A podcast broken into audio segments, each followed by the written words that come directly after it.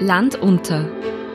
Ein Podcast der oberösterreichischen Nachrichten zum 10. Jahrestag der Hochwasserkatastrophe 2013.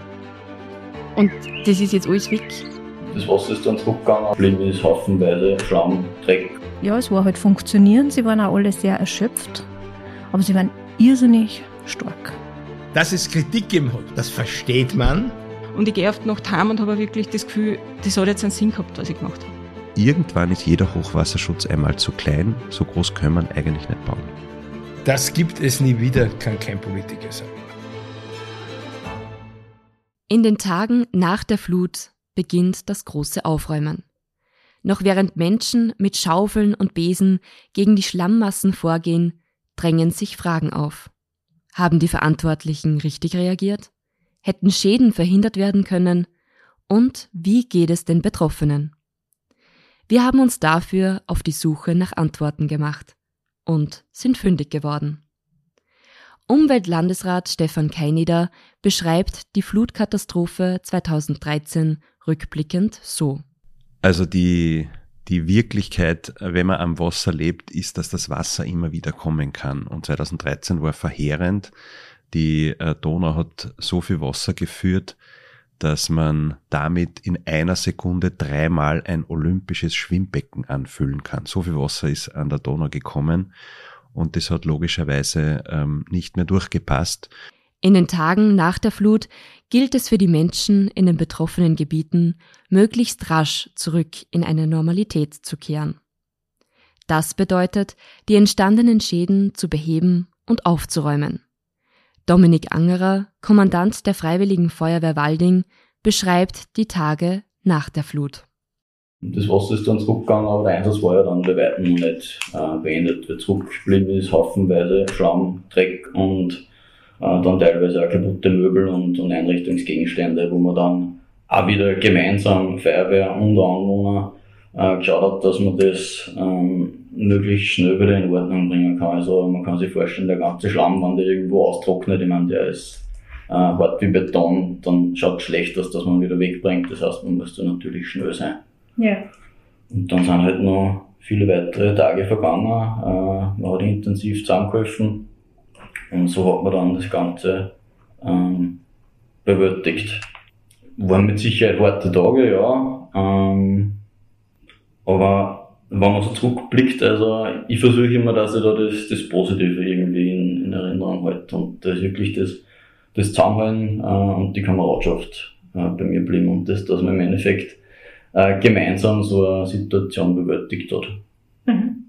Ich glaube, das ist ganz wichtig, dass man sich an, an die Sachen zurückrennt. Natürlich war da viel Dramatiker mit dem Spüren, vor allem wenn man dann gesehen hat, wie es äh, die Leute geht, die was, wenn das Wasser zurückgegangen ist, dann im Endeffekt vor ähm, viel Zerstörung gestanden sind, ähm, bleibt natürlich auch hängen. Aber ich glaube, umso wichtiger ist, dass man das Positive in Erinnerung hat. Und das ist nicht nur jetzt beim Hochwasser so, sondern auch genauso, wenn man in der näheren Vergangenheit schaut, der, der Hage, was 2021 war, muss man genauso ähnlich sehen. Also irrsinniges Zusammenhalten und gemeinsam hat man was bewältigt. Ja. Redakteurin Renate Stockinger zeigte sich bei einem Lokalaugenschein in Goldwörth in den Tagen nach der Katastrophe beeindruckt von der Stärke der Menschen in dieser Extremsituation. Ich war total beeindruckt von diesen Menschen, von der Stärke. Also mir hat das ja einfach irrsinnig beeindruckt zu sehen. Die stehen da wirklich vor mehr oder weniger Trümmern der Existenz. Die haben ihre Köller ausgekramt. Das Wasser ist teilweise bis in den ersten Stock aufgegangen. Die haben einfach nur kaputte Möbel, kaputte Häuser gehabt und selber bist daneben gestanden und hast da gedacht, boah, da kannst äh, verzweifeln und die haben so eine Stärke gehabt. Also das, das war, da haben wir einfach gesehen, ja, es war halt funktionieren. Sie waren auch alle sehr erschöpft, aber sie waren irrsinnig stark. Mhm. Das hat mich total beeindruckt. Um Teile eines geordneten Tagesablaufs wiederherzustellen, hat man sich in Goldwörth relativ früh dazu entschlossen, den Kindergarten in einem Notbetrieb wieder zu öffnen, wie Renate Stockinger berichtet. Also ich habe auch den Kindergarten in Goldwert besucht. Der hat eigentlich ein paar Tage nach dem Hochwasser dann schon wieder einen Notbetrieb aufgenommen. Und Da haben die Pädagoginnen eben versucht, so die Eltern zu entlasten, indem sie sie mit den Kindern beschäftigen, die Kinder betreut sind und auch die Kinder zum Reden bringen. Also die haben da einen Sitzkreis gemacht, dann haben sie eben geschaut, ja, dass die Kinder halt vielleicht auch mal ein bisschen über diese Situation reden. Und das war auch so, ja, die Pädagoginnen haben sich da sehr bemüht, dass sie den Kindern da, die Kinder ein wenig auffangen sozusagen. Und draußen vor die Fenster sind die Feuerwehrautos vorbeigefahren, schlammverschmierte Menschen. Also es war, ja, ganz, ganz schräge Situationen waren das zum Teil. Ähnliches hat auch Volker Weibold, der Fotograf der oberösterreichischen Nachrichten, erlebt. Die Leute waren unpackbar. Keiner hat sich irgendwie Gedanken gemacht. Ich, ich, frage frag grundsätzlich, ob ich fotografieren darf, ob es stört. Die haben alle gesagt, nein, überhaupt kein Problem. Sie haben auch gesagt, wer es sind und, und äh, was da gehabt haben. Und ja, und so habe ich meine Bilder gemacht. Redakteurin Eva Hoffmann hat während der Flutkatastrophe beim Roten Kreuz im Bezirk Everding mitgeholfen. Die große Hilfsbereitschaft ist auch das, was ihr noch immer in Erinnerung ist. Es ist schön zum Sehen und beeindruckend zum Sehen, wie schnell äh, Hilfe bereitstehen kann in unserer Zivilgesellschaft, wann der Ernstfall eintritt. Und da ist es natürlich auch für die, die beteiligt sind, als ehrenamtliche oder berufliche Mitarbeiter komplett gleichgültig, das spielt dann überhaupt keine Rolle. Ähm, aber da ist dann der Moment extrem, dass man sieht, ich bin da Teil von was Großem, von was Gutem und ich gehe oft noch heim und habe wirklich das Gefühl, das hat jetzt einen Sinn gehabt, was ich gemacht habe. Den Sinn und den Wert der Einsatzkräfte und ihrer Arbeit betont auch der damalige Landeshauptmann Josef Püringer.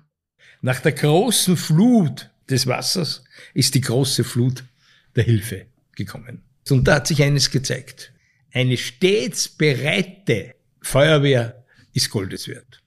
Schon nach dem ersten Hochwasser 2002 war die Diskussion verstummt in Oberösterreich, ob wir so viele Feuerwehren brauchen. Hat eine exzellente Zusammenarbeit zwischen allen Trägern der Rettungsorganisationen und der Einsatzorganisationen gegeben. Wissen Sie, da, da diskutiert niemand mit dir, ob jetzt der Einsatz dieses Gerätes oder äh, dieses Bootes oder die Anzahl der Leute, die du da hinausschicken musst, ob das gerechtfertigt ist vom finanziellen her. Da gibt's nur eines, den Leuten schnell und wirksam helfen. Natürlich gibt es nach so einer Katastrophe auch Kritik. Kritik, was man vielleicht noch unternehmen hätte können, um mehr Gemeinden und Gebiete zu verschonen. Dass es Kritik gegeben hat, warum ist das noch nicht fertig und jenes noch nicht fertig, das versteht man, weil die Leute ja betroffen sind. Aber ehrlich gesagt, nach der Geschichte des Hochwassers, der langfristigen, war nicht anzunehmen, dass innerhalb von zehn Jahren noch einmal ein großes Hochwasser kommt. Also die Hochwässer sind immer anders gelagert. Das ist, das ist sozusagen auch eine Realität. Äh, äh, es gibt kein gleiches Hochwasser, auch nicht an der Donau, weil 2002 ähm, waren die, die wirklich großen Zubringer äh, weiter flussabwärts. Und 2013 war das Hochwasser sozusagen flussaufwärts viel schlimmer. Und das kommt dann immer darauf an, wo kommt der Regen herunter und welcher Zubringer. Also ist es der Inn, der sehr viel Wasser hat oder ist es dann erst die Traun? Und da ist einfach sozusagen, das sind große Unterschiede. Das war auch 2002 und 2013 äh, der Fall. Und es ist vielleicht schwer zu verstehen, aber wenn man, weil, weil wir bei beiden Hochwässern über Donau-Hochwasser reden. Aber am Ende sind die Hochwässer ganz unterschiedlich und deshalb sind auch die Maßnahmen, die wir danach setzen müssen, unterschiedlich. Wir hätten aber auch wahrscheinlich nicht viel mehr bauen können. Die Kapazitäten sind ja auch begrenzt und das Geld ist begrenzt. Ein besonderer Fall hat sich vor der Katastrophe in Obertraun im Salzkammergut ereignet. Ein Hochwasserschutzprojekt ist am Veto eines einzelnen Anrainers gescheitert. Das Projekt wurde dadurch verhindert, Letztlich hätte ein Schaden von mehreren hunderttausend Euro vermieden werden können. Ich will da nicht der Urteiler oder gar der Verurteiler sein. Aber ich kann immer nur jetzt, als nicht mehr an der politischen Front stehender, noch leichter an alle appellieren, immer auch das Gemeinwohl zu bedenken. Es gibt tausend Gründe, warum ich gegen etwas sein kann, weil es meine Privatsphäre vielleicht tangiert.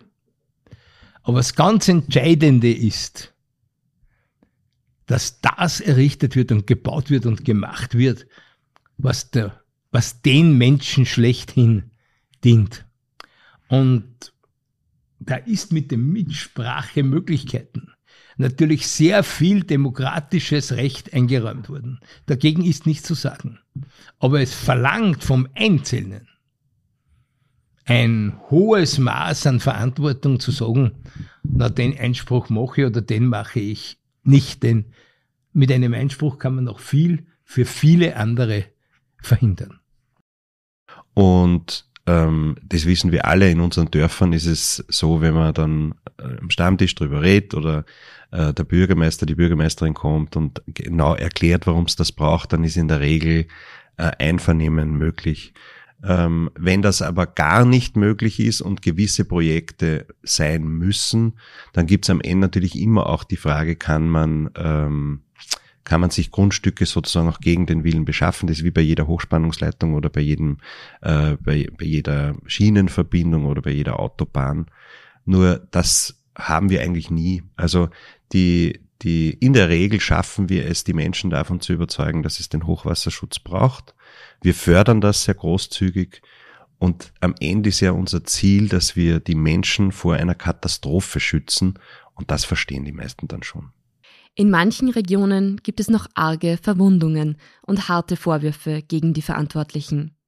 Der ehemalige Waldinger Bürgermeister Josef Eidenberger ist nach wie vor davon überzeugt, dass die große Katastrophe im Everdinger Becken vermeidbar gewesen wäre.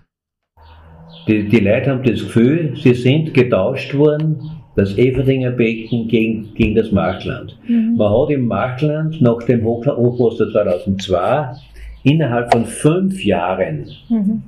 haben wir Planungen gehabt und in fünf Jahren hat man den riesigen äh, Machlanddamm hat man damals errichtet, der 183 Millionen Euro gekostet hat. Mhm. Der ist einige Wochen bevor jetzt das Ereignis 2013 gekommen ist, fertig war. Mhm. Ja? Mhm. Und den hat es auf Biegen und Brechen hat der halten müssen. Und jetzt hat man den ganzen Fokus dorthin gerichtet. Mhm ich sage jetzt nicht einfach übersehen und die ganzen Ausreden, die da kommen, sind ein mhm. Faxgerät ist nicht gegangen und das hat nicht hingehört und so weiter, sind lauter Lügen, muss ich mhm. sagen, sind längst enttarnt, äh, brauchen wir nicht mehr verlieren drüber, aber man hat das Everdinger Becken gegen das Machland getauscht. Mhm. Es sind Vorwürfe, die auch 2013 in den Wochen nach der Flut im Land intensiv diskutiert wurden. Landeshauptmann Josef Püringer dazu. Ich also, dass in einer solchen Katastrophe keine Fehler gemacht werden, würde in die Kategorie Wunder einzureihen sein. Das gibt es nicht. Überall, wo Menschen arbeiten, passieren Fehler. Aber ich glaube nicht, bin heute noch davon überzeugt, dass jemand bewusst Fehler gemacht hat, um Menschen schwer zu schädigen. Äh, wir haben das alles untersuchen lassen. Da hat's lange Untersuchungskommissionen gegeben. Kollege Anschober war damals Wasserreferent. Also, ich muss Ihnen ehrlich sagen, am Ende des Tages kann, konnte man niemand strafrechtlich etwas nachweisen. Mir ist das, bin auch froh darüber, das würde sonst ewige Prozesse auslösen. Aber wir haben das sehr genau untersucht, denn aus Fehlern, die vielleicht passiert sind, das kann ich nicht ausschließen, muss man lernen. Das ist das Entscheidende. Die öffentliche Debatte sei nach dem Hochwasser 2013 ganz anders geführt worden als 2002, erinnert sich der damalige Chefredakteur der oberösterreichischen Nachrichten Gerald Mandelbauer. Wir haben aus, aus den Katastrophen gelernt und trotzdem aber hat das Hickhack hinterher nach äh, dem Jahre 2013 äh, deutlich schärfere Züge angenommen als 2002. Es hat äh, die Frage nach den Ursachen gegeben, es hat, und das ist offenbar ein, ein Momentum der der aktuellen Zeiten, dass es immer Schuldige geben muss. Es hat die Frage nach Versäumnissen gegeben, äh, gegenseitige Schuldzuweisung und ausgeklammert die darüberliegende Frage, ob Katastrophen nicht grundsätzlich zum Menschsein dazugehören und nicht menschengemacht sind. Wobei auch diese Frage muss man jetzt wieder ganz anders beantworten. Natürlich sind möglicherweise auch äh, Unwetter und Hochwasserkatastrophen von Menschen gemacht, aber nicht mit äh, unmittelbarer Schuld in Oberösterreich. Josef Püringer ist überzeugt, dass man richtig reagiert hat und es vor allem schnelle Hilfe gab. Vielen Betroffenen wurde ein schwerer Schritt abverlangt. Das Verlassen ihrer Heimat. Da ist ganz entscheidend. Schnell helfen, unbürokratisch helfen. Und da kann ich immer nur appellieren, da gibt es dann Rechnungshofprüfungen im Nachhinein, das ist alles wichtig, hat alles seine Richtigkeit. Aber man muss dann bei der Beurteilung immer auch die Situation bedenken. Die ist dann nach drei, nach fünf Jahren nicht mehr so präsent. Rasche, unbürokratische Hilfe ist ungeheuer wichtig und ich kann nur heute nochmals allen Beteiligten, von der Feuerwehr über das Rote Kreuz bis zu den einzelnen privaten Helfern, ein ganz großes Dankeschön sagen. Und danke auch bei denen, die wir aussiedeln mussten. Das ist nicht einfach, seinen Heimatstützpunkt zu verlassen und irgendwo anders hinzusiedeln. Aussiedeln, sagt Josef Püringer. Absiedelungen sind nach der Flut zu einem großen Thema geworden. 120 Menschen haben Goldwörth und Enghagen verlassen und sich neue Existenzen aufgebaut. Umweltlandesrat Keineder beantwortet die Frage, warum es zu Absiedelungen kommen muss. Im Hochwasserschutz unterscheidet man grundsätzlich äh, zwei Dinge. Das eine ist der aktive Hochwasserschutz, das, was wir alle kennen, der Damm oder der, die mobile Hochwasserschutzwand, die, die die Gebäude sozusagen direkt vor dem Wasser schützt. Dann gibt's aber noch äh, den wichtigen Aspekt des passiven Hochwasserschutzes und das ist sozusagen die Absiedlung von Menschen aus Überflutungsgebieten. Ähm, und da funktioniert es so, wenn die Absiedlung für die für uns als Gesellschaft günstiger ist als der aktive Hochwasserschutz und die Gemeinde dort ähm, das Gebiet als Überflutungsgebiet widmet und damit sicherstellt, dass niemand mehr dorthin baut, weil es wäre ein bisschen widersinnig, wenn sozusagen die einen siedeln ab und die anderen dürfen dann dort wieder bauen. Also das muss gewidmet werden und dann bekommen die Menschen ein Absiedlungsangebot. Das sind, äh, da, da gibt es ein Berechnungsmodell, wie viel Geld ein Haus dann wert ist und auch der Abriss wird sozusagen gefördert und dann können die Menschen entscheiden, ob sie weggehen aus der Überflutungszone und woanders ein neues Haus bauen oder ob sie eben dort bleiben. Und unser Interesse ist natürlich, dass möglichst wenige im Überflutungsgebiet bleiben. Damit ist der Schaden beim nächsten Hochwasser viel, viel geringer und auch äh, die Gefahr für die Einsatzkräfte, weil beim Hochwasser wie 2013 ist natürlich auch eine totale Anspannung und auch eine Gefahr für die Feuerwehrleute, die Feuerwehrmänner und Feuerwehrfrauen, die dann ausrücken müssen, um die Leute mit der Zille aus, der, aus dem Haus zu holen. Und je weniger dort leben, desto, desto einfacher ist es am Ende, wenn, wenn Hochwasser ist. Eine abgesiedelte Enghagnerin ist Julia Müller. Sie zeichnet für uns den Prozess einer Absiedelung nach. Prinzipiell ähm, hat es sehr viele Sitzungen mit der Gemeinde gegeben, wo das Thematik das erste Mal vorgestellt ist oder vorgestellt worden ist, genau. Und äh, es war dann auch mal ein Termin beim Bürgermeister, wo wir nochmal drüber geredet haben. Und dann hat es im Prinzip ähm, ein Angebot gegeben. Also dann ist er äh, ich, ich glaube, ich nehme es war ein Sachverständiger, der was einfach das Haus bewertet hat, ja. Und das Grundstück bewertet hat und hat dann für diese, dann haben wir vom Land ein Angebot gekriegt, wo halt eine definitive Zahl oben gestanden ist. Und wir haben da ein Limit gehabt. Und das Angebot war einfach über dem Limit, was wir gesetzt gehabt haben. Und ähm, haben dann mehr oder weniger dem zugesagt, ja, einmal, ja, ich möchte es machen. Dann hast du einen Termin wieder bei der Gemeinde gekriegt. Da war ein Herr vom Land da mit einem Monstervertrag. Den bist dann zwei Stunden durchgegangen. und hast ihn unterschrieben. Und ja, und dann bist du auf die Suche nach einem Grundstück gegangen oder, oder nach was anderem halt, ne? Die 38-Jährige, ihr Ehemann und die beiden Töchter haben 2014 ein Absiedelungsangebot angenommen und wohnen seit 2016 in Kronsdorf. Die Entscheidung zu gehen ist natürlich eine vorher schwierige. Also da braucht man nicht drüber diskutieren, weil ich habe gewusst, wenn ich jetzt was Neues anfange, ich mache Schulden. Das war für mich die größere Überwindung, ja. Dass ich einfach fix Schulden dann nachher hab. Und das habe ich halt vorher hab ich ein relativ problemloses Leben gehabt. Und da dann einen Kredit aufzunehmen, ja, wenn du ein fertiges Haus da hast, ist, ist trotzdem nur mal was anderes, wenn du nichts hast, ja, wenn du in einer Wohnung wohnst. Mhm. Ähm, das Schlimmste war eigentlich für mich, wie sie es dann wirklich angerissen haben. Also da bin ich davor gestanden und hab Brot und Wasser gerät, ja. Also das war für mich wirklich schlimm. Meine Mutter ist, das war ja ihr Elternhaus, ne? die ist gar nicht erst runtergefahren, weil die hat am Telefon schon geredet. ähm, natürlich tut dann das voll weh. Weil du einfach schon das ausgemacht hast, weil du gewusst hast, da willst du alt werden und das passt. Und das war halt wirklich voll nett. Und ist dann einfach so mit dem Bagger so einmal reingefahren und es fällt die Hälfte. Das hat mir weh da, ja. Mhm. Ähm, ob ich es nur mal mache, ja, da ich. Ich habe jetzt äh, auch eine schöne Siedlung, ja.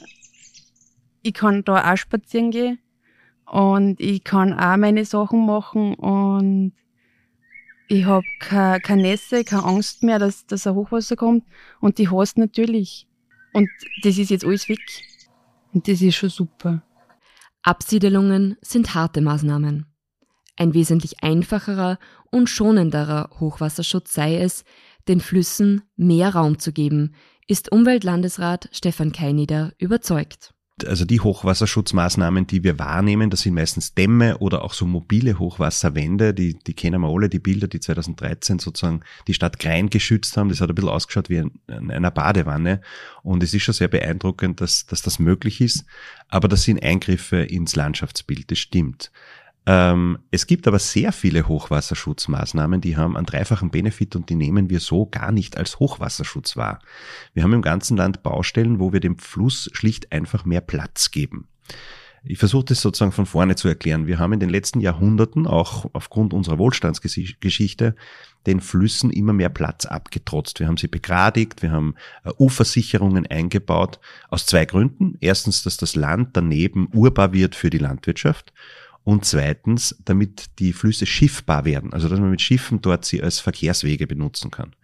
Und da hat man sich nicht recht viel dabei gedacht, äh, als man damit begonnen hat. Und jetzt merken wir aber, es ist erstens äh, sehr, sehr schlecht, wenn sehr viel Wasser kommt, weil je gerader der Fluss, je weniger Platz er hat, desto schneller ist das Wasser in der nächsten Stadt, in Scherding äh, oder in anderen Städten. Und äh, der zweite sehr negative Teil ist, es zerstört die Gewässerökologie. Das heißt, es ist wirklich äh, schlecht für die Natur, für die Biodiversität an den Flüssen. Und was wir jetzt auch im Zuge vom Hochwasserschutz machen, ist den Flüssen mehr Platz geben. Das heißt, wir weiten diese Ufersicherungen wieder aus. Dort, wo wir Grundstücke zur Verfügung haben, kriegt der Fluss Platz. Das hat drei Vorteile. Erstens, es ist gut für die Biodiversität, für die, für die Natur. Der zweite Vorteil ist, dass Wasser, wenn viel kommt, hat mehr Platz und kann sich dort ausbreiten und muss nicht sozusagen in Scherding über die Ufer treten. Und äh, der dritte Vorteil ist, wir Menschen können wieder an den Fluss heran. Und das ist sozusagen ein Naherholungsgebiet für die Menschen dann. Und das sind Hochwasserschutzmaßnahmen, die sieht man auf den ersten Blick nicht. Äh, die sind aber eigentlich sehr dienlich, wenn es um den Schutz vor Hochwassern geht. Dann wäre da noch die Frage, ob es so etwas gibt wie einen hundertprozentigen Hochwasserschutz. Kein jeder dazu? Den gibt's leider nicht. Also da müssen wir ganz ehrlich sein, wir haben auch zum Beispiel bei Rückhaltebecken, und da bauen wir riesige Rückhaltebecken, ähm, immer eine, eine Überstromzone, das heißt eine Sollbruchstelle, wenn man so will, weil wenn wir jetzt sagen, okay, wir legen eine Hochwasserschutzmaßnahme für ein hundertjährliches Ereignis aus, dann kann es ja sein, dass ähm, aus irgendwelchen Gründen ein 150-jähriges Hochwasser kommt und der Schutz nicht reicht. Und wenn es dann keine Möglichkeit gibt für das Wasser sozusagen ähm, weiter zu strömen, dann ruiniert uns dieses große, riesige Hochwasser den gesamten Hochwasserschutz und das darf nicht passieren. Von dem her ist es wahrscheinlich äh, ehrlich zu sagen, irgendwann ist jeder Hochwasserschutz einmal zu klein, so groß können man eigentlich nicht bauen. Der damalige Landeshauptmann Josef Püringer ist derselben Meinung. Das gibt es nie wieder, kann kein Politiker sagen. Aber was ich mir zu sagen traue, das Land hat, nicht nur unter meiner Verantwortung, sondern auch unter Thomas Stelzer, das getan, was möglich ist, was man tun kann. Aber solche Katastrophen zeigen einem eben, dass der Mensch nicht die letzte Instanz ist. Auch wenn es keinen hundertprozentigen Schutz gegen das Hochwasser geben wird, haben die Verantwortlichen ihre Lehren gezogen. Und das ist wichtig, denn die Wahrscheinlichkeit für Hochwasserereignisse steigt als eine der Auswirkungen des Klimawandels. Eine Wahrscheinlichkeit ist eine Wahrscheinlichkeit und es könnte in der Theorie passieren, dass wir jedes Jahr ein hundertjährliches Hochwasser haben, weil nur weil es statistisch sozusagen über die Jahrtausende hinweg alle hundert Jahre vorkommt, das nicht, dass, dass es nicht drei Jahre hintereinander so, so sein kann. Was wir jedenfalls sehen, ist, dass mit der Klimakrise, also mit der Erhöhung der Temperaturen, extreme Wetterereignisse mehr werden. Und wir sehen das jetzt gerade in Italien, äh, dass es auf der einen Seite extreme Niederschläge jetzt gibt, aber das eigentlich äh, mindestens so große Problem ist, dass davor Wochen und Monate lang gar kein Regen kam und damit der Boden so ausgedörrt ist, dass er im ersten Moment, gerade wenn der Regen platzregenartig kommt, überhaupt nichts aufnehmen kann. Und dann ist jeder Liter Wasser, der vom, vom Himmel kommt, sofort im Fluss und damit sofort im nächsten Dorf oder in der nächsten Stadt und verursacht dort horrende Schäden. Und das heißt, wir müssen uns gerade was Hochwasser betrifft oder extreme Wetterereignisse eigentlich auf eine höhere Taktung und auf eine höhere Intensität vorbereiten. Mit diesem Ausblick beenden wir unsere fünfte und letzte Folge dieses Podcasts. Wir bedanken uns für die Aufmerksamkeit und würden uns freuen, wenn Sie uns folgen und diesem Podcast eine positive Bewertung geben. Weitere Podcasts finden Sie auf nachrichten.at-podcast. Redaktion, Interviews und Recherche Barbara Eidenberger, Renate Stockinger und Markus Prinz. Produktion, Schnitt und Sounddesign Markus Prinz. Moderation Caroline Ploberger. Interviewpartner in dieser Folge waren Josef Püringer, Stefan Keinider, Gerald Mandelbauer, Josef Eidenberger, Julia Müller, Dominik Angerer, Eva Hoffmann, Renate Stockinger und Volker Weibold.